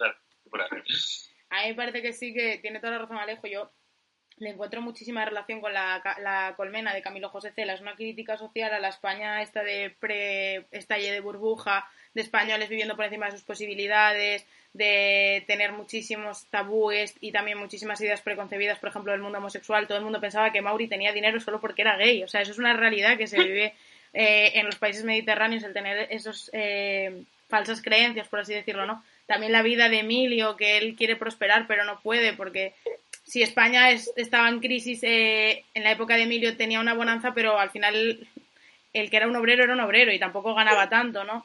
O, o la pija que al final le mantiene su padre por mucho máster y mucho que tenga, también, no sé, se refleja todo mucho. O la idea de Belén, la treintañera que nunca llega a nada y está amargada, pero quiere prosperar de alguna manera y tiene a su madre ahí posesiva y hay una relación tóxica familiar. No sé, a mí me parece que refleja muchas partes de esta España nuestra y, y bastante buena. Y ya, para acabar, os voy a preguntar el placer culpable, que Mónica ya nos lo contó. Todos tenemos placeres culpables, es decir, estas series en las que nos refugiamos y, que nos avergonzamos, entre comillas. Yo siempre digo que somos eso que hacemos, pero no le contamos a nadie. Así que, si, queréis, eh, me decís cuál es vuestro placer culpable de serie. Eh, es que no lo sé. Mm, me dan muy mal estas cosas, ¿eh? No, no sé, Ale- di- Alejo, di tú, o que o di tú también, Yedra, porque yo tengo que pensar un poco. Eh, yo, mi placer yo- Perdón, Alejo, dinos, dinos. No, no, no, no. ah, sí, yo tengo que pensármelo, que con toda la lista que tengo, tengo que pensar alguna, pero...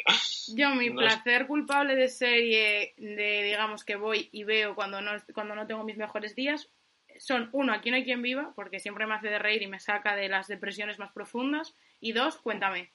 Es como, me gusta mucho. Y no lo contaría a casi nadie que veo cuéntame, porque normalmente es algo de lo que te avergüenzas, ¿no? Pero es como mi placer culpable, entre comillas. ¿Y tú, Mónica? Ah, pero es que yo no tengo placeres culpables, o sea, yo lo digo abiertamente, que me encanta que no hay quien viva, que lo veo. Eh, también veo mucho Friends cuando estoy de bajona, pero en plan, también en el día a día, o sea, yo veo cada puta mierda, pero no me avergüenzo, ¿sabes? O sea, no tengo... Yo tampoco me avergüenzo de nada así de lo que veo. Bueno, pues No, nada, que- tenemos, tenemos gente muy liberal en el programa. Bienvenidos. Todo lo que sea de dibujos animados trago hasta atrás, en verdad. Ricky Morty, que me estuve viendo ayer el último capítulo que echaron, y me pasan los 20 minutos que son como si fueran dos. Yo he de decir que es un placer que Alejo me descubrió, porque yo no volví a ver cine de animación desde que era pequeña y fui con él y con mi amiga Paula a ver Toy Story 4 y dije, uy, pero si yo no me acordaba de la alegría que daba ver esto. Y Sí, yo, sí, mucho.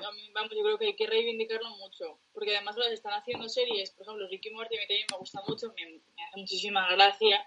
Y Yedra, si mm, de verdad que hablando de cosas de dibujos y que te cuando me pusiste Toy Story 4 dijiste, Sí, pues bueno, es que es muy graciosa, la verdad yo también fui a verla, pero te recomiendo ahora que están en Netflix las películas del estudio Ghibli, que Mónica sé que se ha visto alguna y la verdad que son pelis que son de dibujos, eh, pero que son súper bonitas de ver, de verdad. O sea, son pelis que tú puedes ponérsela a un niño o una niña, pero realmente luego tú la ves con la edad que tenemos y ves que hay un trasfondo mucho mayor, ¿sabes? Que es una peli para niños, pero que hay más por ahí detrás, como en, como en Disney al final, ¿eh?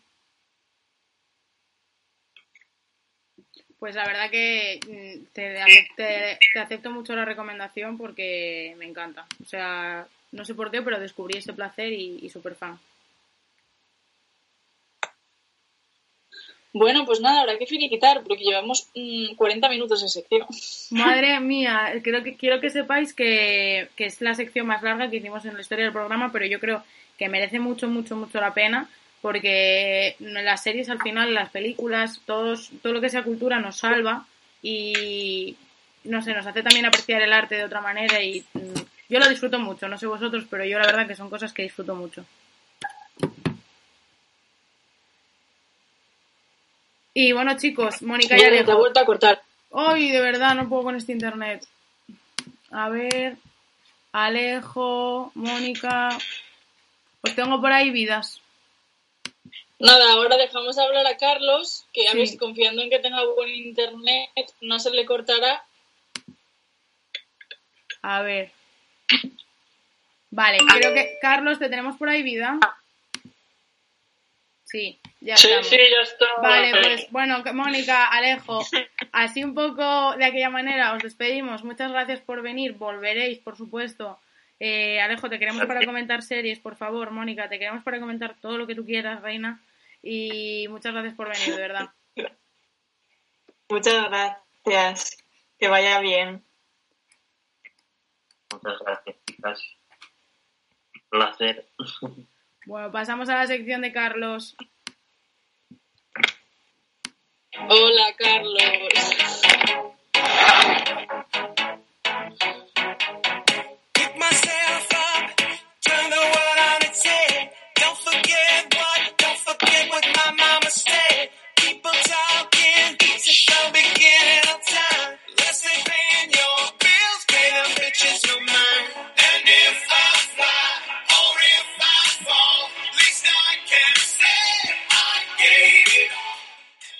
Carlos, bienvenido. ¿Qué nos cuentas esta semana, por favor? Perdón, es que justo estaba matando un mosquito. Es que, perdón, es que tenía que aprovechar la oportunidad que lleva una, como una semana tocándome la sonata en re menor. Yo ya no podía más con él. No sé si lo he pillado, espero que sí. Eh, bien, bueno, no sé, pues aquí estamos, una semana más. Bueno, a ver, eh, no estoy en la fase que me gustaría, todo hay que decirlo. Pero tampoco me voy a quejar de momento. Ah, es que Carlos vive en. Barcelona, aunque es de Ibiza, Carlos vive en Barcelona. Tenemos que matizar ahí. Porque la gente que nos escucha estamos en la fase 1. Hemos pasado eh, la pasarela, Carlos. Sí, ya os lo come, ya os comentaré ya, ya que, bueno, se ha dicho de todo. En fin, eh, bueno, pues ¿qué tal? ¿Qué onda? ¿Cómo estamos con esta sesión así de, de bermuteo? Vaya madrugón, a las doce y media me he tenido que levantar, ¿eh? Para ir espabilándome. Fatal. En fin. Bueno, que vamos con lo que la gente quiere porque yo sé que a ellos les gusta el marujeito. Y la primera pregunta de la semana en Twitter ha sido, ¿es la OMS Paulina Rubio? Que yo también me quedé en shock, ¿eh? pero eh, han hecho su razonamiento y yo la verdad que lo he comprendido. Porque yo no sé si os habéis enterado, pero la OMS ha sugerido que no nos demos ni besos ni abrazos. Entonces, claro, pues la gente tiene una cabeza muy rápida, muy creativa y que va a toda hostia. Entonces, ¿qué han hecho? Pues directamente lanzarse a por la canción de, de la artista latina. Ni besos ni miradas apasionadas. Y a mí me basta. O sea, yo, para mí, es broma suficiente. Confirmamos. Paulina Rubio sabía que todo este follón se nos iba a venir encima. Pero, en fin. Eh, tengo que decir una cosa. Vosotros sabéis que el año en el que la gente... del 90 Bueno, en el año en el que hicimos la PAU nosotras, Yedra, Uf, eh, Yo Pau, vi ahí- ¡Ay, sí! Pau fue TT y Paulina Rubio pensaba que ella estaba siendo TT y era la Pau de la prueba de la selectividad. No sé si lo sabíais esto. Sí, sí, es que esta señora, eh, mira, fantasía, la verdad. Hace cada cosa. Yo. Es un cuadro, pero es un cuadro bien. Yo la quiero. En fin, bueno, mira, ya que estamos con el pop, tenemos una nueva identidad del pop en España que yo no sé si lo sabéis, que es Fernando Simón. Es, Ah. eh, todo el mundo quiere a Fernando Simón. Le han hecho hasta una canción que se llama Fernando Simón TKM, la ¿De cual verdad? yo secundo, la verdad, no me escondo. Porque este señor, eh, mira, es que es epidemiólogo, es portavoz del Ministerio de Sanidad y es mm, presentador de Coronavisión España 2020. Es que le quiero muchísimo, hace de todo. O sea, es... eh, mm, ¿Cómo lo explico? Lo hace todo bien. no sé, es eh, muy inteligente, se expresa genial porque yo mm, digo, vale, venga, vamos a poner la antena de cobertura porque van a explicar términos importantes, no podemos perdernos. Y lo entiendo, que no siempre me ocurre, que ya es mucho hacer. En fin. Eh, hay una propuesta en Twitter que dice que podríamos poner todos un euro y comprarle un regalo. Yo estoy in. O sea que si queréis, le miramos un regalito en común, porque la verdad que el señor se lo ha ganado. Por cierto, eso, que felicidades a todos los que hayáis cruzado la pasarela en la gala 1. La verdad es que hubo de todo. Eh, hubo alegrías, hubo decepciones. Eh, he sabido, Valencia, por ejemplo, tenía unas expectativas súper, súper altas, pero no, no fue así. Madrid se presentó a examen sabiendo que el resultado sería negativo, pero bueno, al menos así pues veía las preguntas. Tampoco, no está tan mal, en fin. Baleares hizo chuletas, os lo digo ya. Han pasado todos a la fase 1 y esto es mentira, mentira os lo digo yo porque hay lo que pasa es que no están haciendo test, al menos en Ibiza. Claro, así me salen las cuentas, pero no es verdad. Y luego Barcelona, pues Barcelona prefirió guardar la convocatoria y no presentarse, porque sabía que no iba a ir bien. Eh, pero bueno, ya veremos en la gala 2, que es el 18 de mayo, a ver qué pasa. En fin, la verdad es que está siendo un show toda la desescalada y los bebés que les están haciendo. Yo os recomiendo que entréis y busquéis Coronavisión o Gala 1, cosas así en Twitter, porque es que las fotos no tienen desperdicio. Tenemos que habilitar la emisión de contenido audiovisual, porque yo necesito soporte audiovisual. Sí, lo que nos faltaba ya, tener soporte audiovisual. Mira. No funciona la radio, no funciona lo audiovisual. Mira, Carlos, Yedra, eh, tienes que llamar al Vodafones a que te pongan más que vivo en Asturias, que aquí la gente es fiel a Telecable. Telecable, auténtica fibra asturiana. Sí, fibra, Funciona mírala. Es que... mm, Que no, que no os he dicho una cosa, por cierto. Estoy tramitando ya la teledenuncia que os estoy poniendo por no haber visto y no haber comentado la cuarta temporada de Merlí, el spin-off Sapere Aude. Es que os voy a matar. ¿Y ¿Pero qué os pensáis? A ver, a ver, cálmate, mira, te explico lo que pasa. Eh, a mi amigo Alejo es una persona que sabe mucho de series. Entonces, yo le dije, me vienes a cada 15 días, una vez al mes, cuando tú quieras, como la regla. Y me vienes a visitar al programa y nos cuentas. Entonces, el spin-off, como yo sé que además tú eres fiel de Merlí, que por cierto, tengo que recordar que no lo dije, para no alargar más el programa, que hace dos años Carlos y yo estábamos celebrando la Feria de Abril en Oporto. He de decir, y fue el que me enseñó a ver Merlí. He de decir, y hace un año Alejo y yo nos estábamos sacando fotos en un basurero. Es que esto de la cuarentena nos da para recordar momentos en Google Fotos. A lo que procedo. Vamos a hacer otro especial de series. Tú no te preocupes, Carlos. Tú tranquilo. Vas a tener más. Pero no me denuncies, por favor. No, no, si yo solo por eso, sí, a ver, si yo soy el primero que contenido audiovisual, justito. O sea, tampoco te pases. Cuatro pósters de la Super Pop mm, y no entiendo mucho más de, de series, la verdad. ¿Qué te voy a contar? Pero escúchame, ¿sabes lo que quiero que sí que me cuentes? Porque Carlos, eh, aparte de comentaros la actualidad tuitera, traba- estuvo en, de psicólogo en un instituto y sí que quiero que cuando vengas nos hables un poco de esa gran realidad que son los institutos y la educación pública española desde la perspectiva de un psicólogo. Hostia, vaya, vaya, vaya cuadro. pues mira, así en resumen, muchos marrones, muy pocos recursos. Ya está. Bueno. O sea, te lo haré extendido, ¿eh? Pero para, para que se hagan una idea. Ana Martín, cuando estuvo aquí, ya nos comentó un poco esa realidad que podemos profundizar en ella porque es muy interesante. Sí, la verdad que Ah, yo me lo pasaba genial, también os lo digo. O sea, yo vivía en Merlí, porque cada dos por tres había alguien llorando por el pasillo y yo, ¡uy! Drama, vamos a ver qué ha pasado. Porque claro, pobrecicos, o sea, yo lo entiendo. Es la primera vez que están viviendo desamores o emociones muy fuertes, pues claro que se sienten mal y te contaban, pues bueno, unos petates y que salía o con tal y con cual y no veas yo luego pasando lista, a ver, quédate con el nombre, a ver con quién ha puesto los cuernos a quién, porque tengo que estar informado yo, si no me pierdo. En fin. en fin. Eh, pasando de esto, que me vuelvo a la desescalada, que es que me he ido.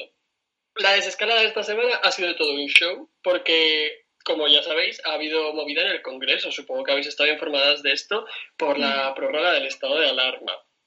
Bueno, yo me he quedado que no entendía nada porque mm, vaya plot twist. Eh, Hay gente llamando a Inés Arrimadas bolchevique por apoyar a Podemos y al PSOE. Yo me, yo me, mm, es que me caí de la silla y aún me estoy levantando, ¿eh? está apoyando al gobierno del bulo, Inés Arrimadas. O sea, mucho cuidado con Ciudadanos, ¿eh? Que, que, que esto, esto venía a comentar yo, que Ciudadanos, eh, bueno, hay de repente gente en Twitter que se ha empezado a dar de baja, pero como quien se cambia de compañía de teléfono, ¿eh? Que ha presentado la baja a la militancia y no pasa nada. Hacemos una portabilidad, no preocuparse. En fin, eh, también, eh, el plot twist total, cuando eh, Esquerra Republicana y Bildu dijeron que retiraban su apoyo a la prórroga del estado de alarma. Que a ver, yo estuve viendo las intervenciones porque dije, mira, eh, vamos a ver qué ha pasado aquí. Mm, Me pongo el Congreso 24 horas, a ver que, me cuenten un poco. Y bueno, me enteré un poquillo de, lo, de, de por qué no daban support y la razón principal era pues que pedían que se devolviese un poquito de competencias a las comunidades autónomas. Lo primero, o sea, para decidir si pasaban de fase o si no. Y también porque se comentaba, bueno, pues que no les habían tenido en cuenta a la hora de tomar decisiones eh, con el coronavirus para tomar medidas y tal, cuando realmente ese gobierno está ahí por el, bueno, porque le han dado su apoyo. Y a ver, o sea, en parte es razonable y en parte creo que están obviando mucho las circunstancias. O sea, esto ya es un subjetivo totalmente porque es lo que yo estoy diciendo que, que creo yo que sale de mi cabecita. No te- nadie tiene por qué compartirlo, ¿eh? pero eh, sí que entiendo que devolver competencias a la comunidad autónoma puede ser un poco un marrón teniendo en cuenta que hay un montón de gobiernos autonómicos de partidos diferentes. Entonces, pues si te enfocas en una cosa o en otra, eh, eh, los criterios para pasar de fase van a ser muy diferentes de una comunidad autónoma a otra y no sé, creo que esto puede ser más problemático que beneficioso en sí. Eh, y luego lo de el, problema de atención, de no me han hecho casito para tomar decisiones. A ver, tienes toda la razón del mundo. Ellos han formado gobierno porque les has dado apoyo, pues estaría bonito que contasen contigo. Pero, nena, que no estamos hablando de si vamos a hacer que se suba el IVA a las churrerías, que necesitamos Ya. respuestas y soluciones ya. O sea, es una situación de urgencia. Obviamente, eh, necesitas comprar material, necesitas implementar medidas ya. No es que tengas el beneficio del tiempo. Entonces, puedo entender que no puedan organizar todas las reuniones que a lo mejor tocarían. Pero, eh, más o menos, esto es un poco como la reflexión de, de por qué Esquerra Republicana y Bildu no, no, no apoyaron la, prórroga del estado de alarma, que ahora sí salió adelante y aquí leyes que permitirían hacer lo que hace el estado de alarma, eh, habría que aplicarlas todas y tendríamos un vacío temporal en las medidas que se han tomado y no, no, o sea, esto es un marrón, eso sí es verdad que Yo, dando mi opinión personal sobre Esquerra, sobre todo, me parece súper hipócrita que no hayan eh, apoyado el estado, el estado de alarma. Es que yo me quedé, yo me quedé, no sé, no, no me lo esperaba. Para nada. Mm, mm, Tenía una imagen suya que de verdad me vendieron muy bien. La verdad es que no sé a quién tienen de marketing, pero que le suban el sueldo. Porque a mí me la coló. en fin. Más cositas del Congreso porque eso estaba que parecía la casa de Gran Hermano. No sabes quién se había metido en la cama de quién. Incredible. Eh, tenemos un pregonero para el Pride Santiago Abascal. Ole, nuevo icono de la cultura LGTB. Arriba, los Javis despachadas. Eh, este señor que salió con todo su papo, bueno, a ver, en sí eran comentarios incendiarios de la hostia, porque ese señor se sube y no habla con un micrófono. Ese señor sube con gasolina y un mechero. En fin, eh, empezó a comentar pues sus cosas de Santiago Abascal, que yo la verdad es que desconecto un poco ya. Y de repente escucho por ahí de fondo, mientras me comía mis aceitunas, porque yo me como el- las aceitunas mientras veo el Congreso, eh, señor Sánchez, tiene usted que abandonar la homofobia histórica de la izquierda. Y yo, pero señora, yo, pero vamos a ver. O sea, yo no veía una contradicción tan fuerte desde que el Mercadona empezó a cobrar las bolsas de papel. No entendí nada. No, sé. Yo me quedé en shock y dije, ah, bueno, pues hay que rediseñar todo el programa del Pride de este año. No sé, de 9 a 10, mm, fascismo ilustrado. De 10 a 11, figuras LGTB en el fascismo. Y así, porque, claro, ¿qué hacemos? Es que esa, carroza del Pride, ¿eh? ahí verde box con Ortega Smith y Pascal bailando a tope. Yo, mm, que también, no sé qué bailan, no sé, Franco Remix Bumping. porque es que no sé qué van a poner. En fin, claro, pasó esta intervención y yo ya dije, bueno, claro, es que la anterior fue la del PP, que ya en sí me pareció un poquito pues caótica, desordenada y pues eso, más bien incendiaria que con propuestas útiles. Carlos, Pero es que claro, es que luego llevo este señor. Dime, es que nos dice una oyente. por- Hola. Hola, hola, cariño, ¿me escuchas?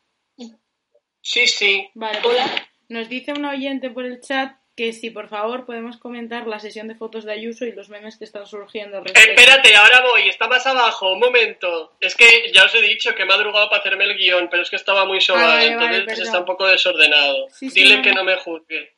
vale. Ah, no, espera, si se lo puedo decir yo, no me juzgues. Joder, qué mal se me da esto de la radio, de verdad.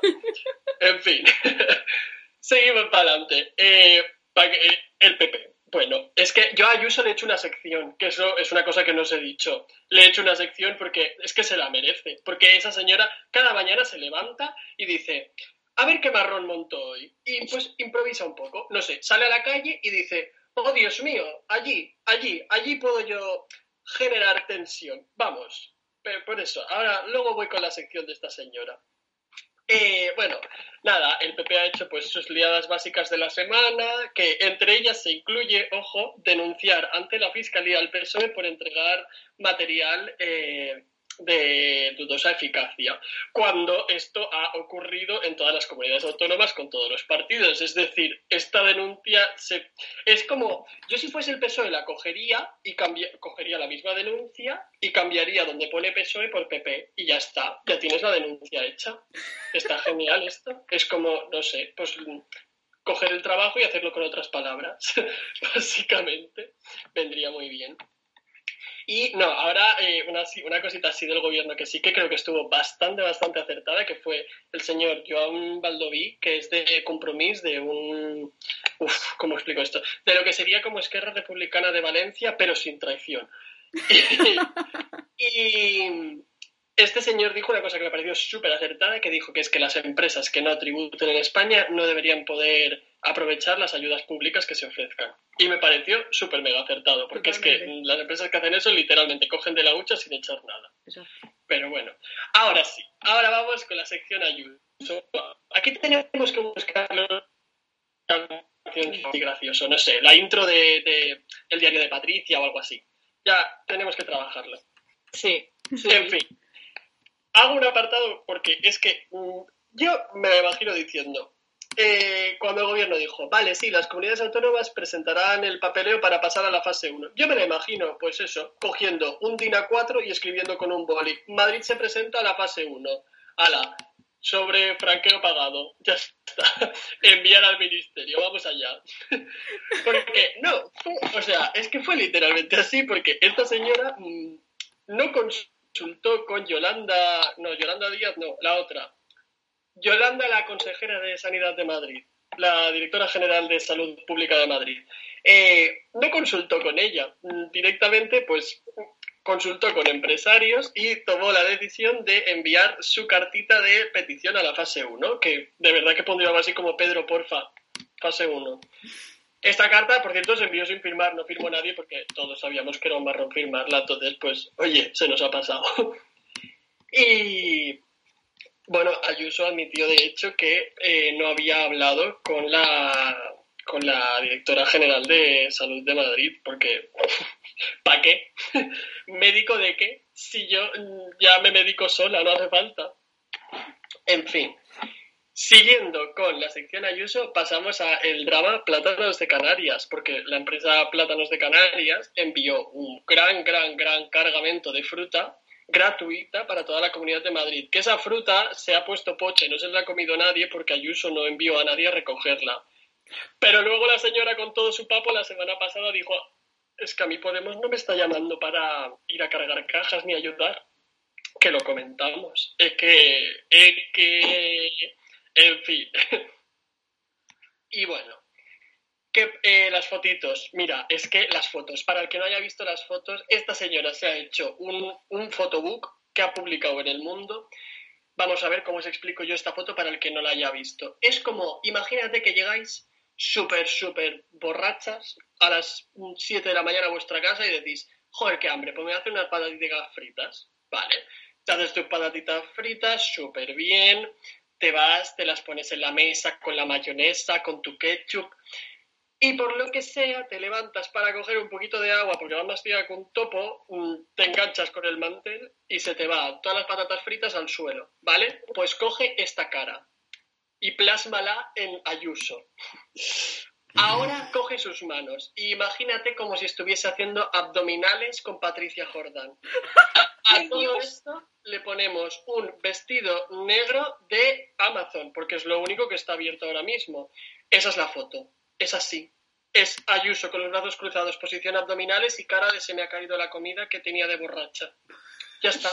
No hay más. Es su foto, ¿eh?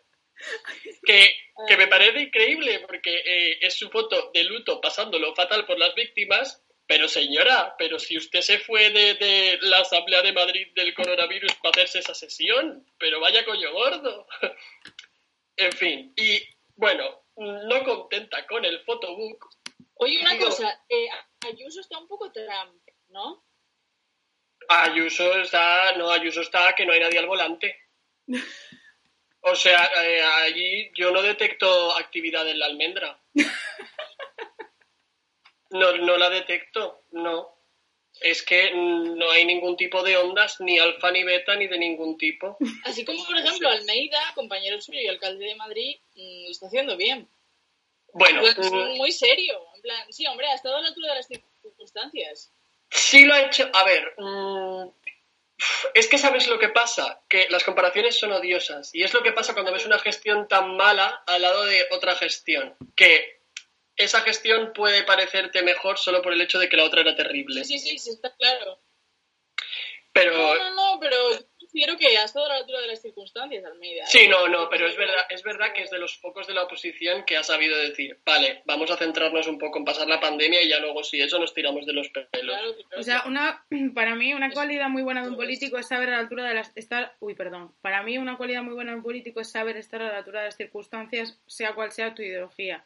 Y en una situación como esta, Almeida por lo menos estuvo a la altura de las circunstancias y otros, sin embargo, de su mismo partido no lo demostraron. Otros, una gran mayoría. Esperad un momento, que es que no hemos terminado. De todos. ¿De verdad creíais, de verdad creíais que habíamos terminado con la sección Ayuso? Pero si solo hemos tenido tres marrones de siete días que tiene la semana, no, no, hay más. La señorita Ayuso ha retirado los menús de comida basura, eh, lo cual, pues bueno, ya venía siendo bastante necesario, pero con todo su papo dijo que estos menús habían sido homologados. Estos menús fueron homologados, ya os digo yo, mm, ¿por quién? Por expertos que trabajaban en empresas que financiaban McDonald's, Telepizza y Coca-Cola. O sea, os digo una cosa, esas pizzas, claro que sí que las homologaron. Eh, médicos súper prestigiosos, el doctor Edker puso ahí su nota excelente para el consumo. Y ya está. o sea, a ver. en fin. Y ahora, eh, bueno, eh, ya hemos terminado con la sección Ayuso por esta semana. Esperemos, porque ya os digo, es que, mm, no sé, yo estoy empezando a cogerle hasta cariño. O sea, me gustaría ver un reality suyo. A ver qué hace en su día a día, no sé, su morning routine. Me levanto a las 9. A las 10 difundo el primer bulo. No sé, seguro que es algo así, me encantaría verlo. En fin, nos vamos de un político marronero a otro, porque ya sabéis que yo tengo mis fabs. ¿Y cuál es mi otro fab al otro lado del mundo? Efectivamente, Donald Trump. Eh, bueno, Donald Trump está montando un mompollo, un mompollo que está América. Mira, están todas las drag queens que se han quitado la peluca y están calvas, porque es que no pueden más con tanto disgusto. Y yo no entiendo. Están de movida total porque allí la ultraderecha está de rave. O sea, mm, es luna llena, han cogido unos altavoces y pa'lante. Están montando unas manifestaciones que lo ven Tomorrowland y cierra. Esas manifestaciones están siendo secundadas por, por este señor, por Donald Trump. O sea, es que es muy, muy heavy. Las está, vamos, dándoles todo el apoyo del universo. Cuando eh, ha ocurrido una cosa en Nueva York que es bastante importante y poco se está comentando, es que han muerto ya tres niños por un síndrome inflamatorio que se ha relacionado al coronavirus, que aún se está estudiando, pero que tiene toda la pinta. Y os estoy hablando de, pues bueno, de menores de 10 años, que es bastante chocante, ¿no? Pero bueno. Y aparte ha generado una inyección económica de 1,85 billones de dólares. Y vosotros, y tú pensarás, oh, qué bien, para las empresas. Sí, pero esto tiene truco, porque yo me he leído las condiciones y resulta que para acceder a esta ayuda tienes que tener un, em, un local con menos de 500 trabajadores. O sea, un negocio con menos de 500 trabajadores. ¿Qué pasa? Que se cuenta por local. Entonces, un McDonald's, por ejemplo, lógicamente tiene menos de 500 trabajadores. Y estos 1,85 billones de dólares se reparten según el orden de llegada de las peticiones, porque hay un límite. ¿Qué peticiones son las que han llegado antes? Pues las de aquellas empresas que tienen recursos para permitirse un bufete de abogados de la polla. Efectivamente, McDonald's, Burger King, KFC, Inditex, H&M, todo lo que son grandes cadenas, se han llevado el 85% de esta ayuda. Ole, ole, di que sí. Y nada, eh, esto, eh, este señor, es que yo creo que la lía más, pero yo no me entero tanto, porque claro, eh, yo al final estoy muy dentro de Twitter España y es verdad que he descuidado un poquito la política exterior porque eh, he estado proces- procesando amor a Fernando Simón. Entonces el algoritmo eh, se me habrá descuadrado un poco, pero nada. No preocuparse. Y bueno, venga, va. Para acabar, os cuento un poquito de cositas buenas de Espiña, porque no, no todo lo hacemos mal es que eh, Yolanda Díaz, la ministra de Trabajo, ha prohibido ampliar los ERTES a empresas que tributen fuera de España. Esto es bien, porque esto significa que las empresas tienen que volver a pagar sueldos a empleados. Más que nada porque si no están tributando en España, el Estado está pagando el ERTE a esa persona sin que esa empresa le esté aportando nada. Entonces es una buena noticia, porque o bien fuerza a la empresa a tributar en España o bien fuerza a la empresa a hacerse cargo de su trabajador. O sea que ambas opciones están bastante bien y creo que protegen a, la clase obrera. Me parece estupendísimo.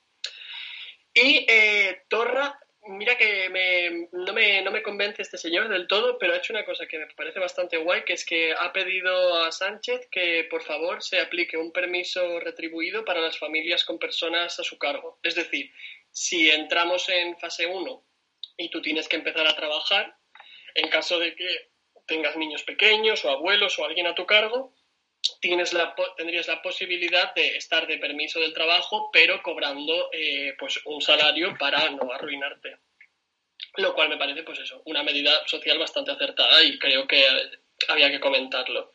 Ah, espera, me he dejado una cosa que, que- también me parece súper importante. La Unión Europea eh, permite que temporalmente las empresas puedan ser parte del Estado, es decir, nacionalizar empresas, ¿vale? Aquello contra... el- Sí, yo también, es que acabo de ver a Laura celebrarlo. Yo también lo celebré, pero hay que tener cuidado, porque sabes lo que va a ocurrir, es temporal. Entonces, yo estuve pensando y dije, esto tiene que salir por